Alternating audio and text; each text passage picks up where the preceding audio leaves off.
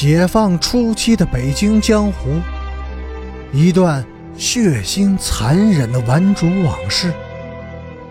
欢迎收听《北京教父》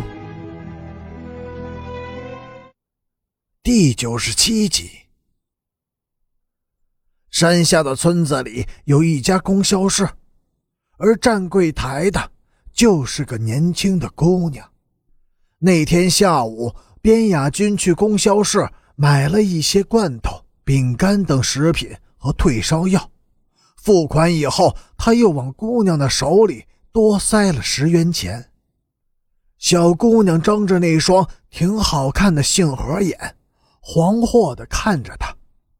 他微笑着点了点头，又轻轻地摇了摇头，然后拿起姑娘的手，在她的指尖上用力捏了一下。就匆匆的走了。傍晚，边雅军又到了供销社，什么也没买，只是微笑着看着姑娘。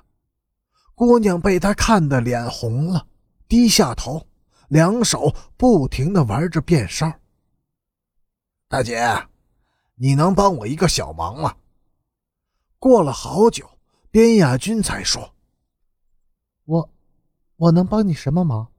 你们城里人本事大着呢，还用得着？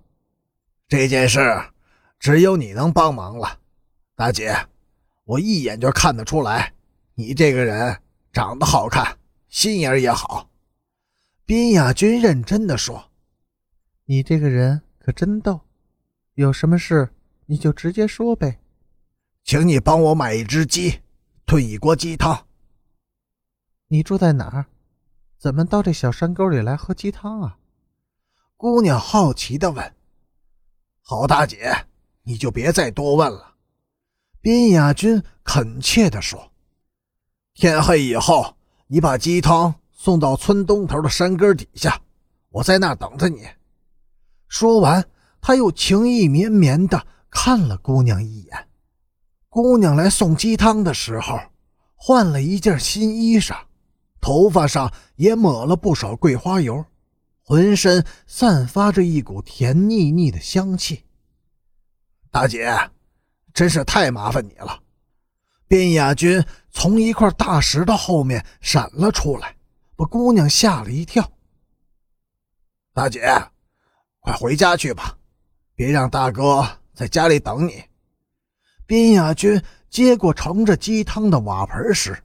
顺手搂住姑娘的肩膀，在她的面颊上亲了一口。他不愿意走，似乎还有话要说，但又什么都不说，低着头看着脚尖你快走吧，边雅君着急的催促着。待会儿大哥找到这儿来，还以为咱们俩是相好的呢。快回去吧，我的好大姐。你，净瞎说！人家还……姑娘扭捏的说，她还是低着头，用脚尖踢着地上的小石子儿。大姐，你人好，心也好，我喜欢你，真的，我真的爱上你了。明天我再去找你。边雅君说着，又胡乱的在姑娘的头上。脸上吻了几下，催促他说：“现在你快回去吧。”姑娘很不情愿地转过身去，慢腾腾地走了。边雅君看到姑娘已经走远了，才急忙向山上爬去。也许是急于让陈诚喝上鸡汤，也许是天黑路不好走，他没有注意到。姑娘悄悄地跟着他上了山，一直跟到了采石场。当边雅君的身影最后消失在窝棚里的时候，姑娘的心哆嗦了一下，呆住了。一缕橘红色的光从柴墙的缝隙中淌泻出来，使这座山中的草窝棚显得既温暖又神秘。神秘的，令人恐怖。姑娘在采石场踌躇了很久，终于，她快步的下山去了。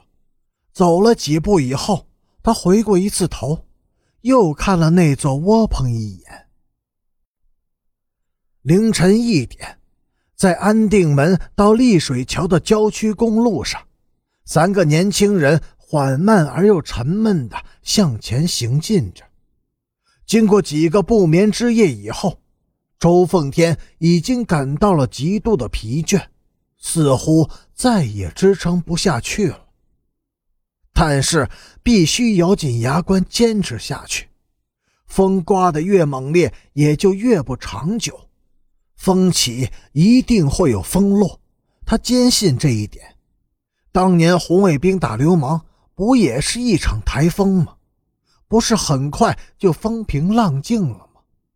这是一场比赛，谁坚持的时间长，谁就是最后的胜利者。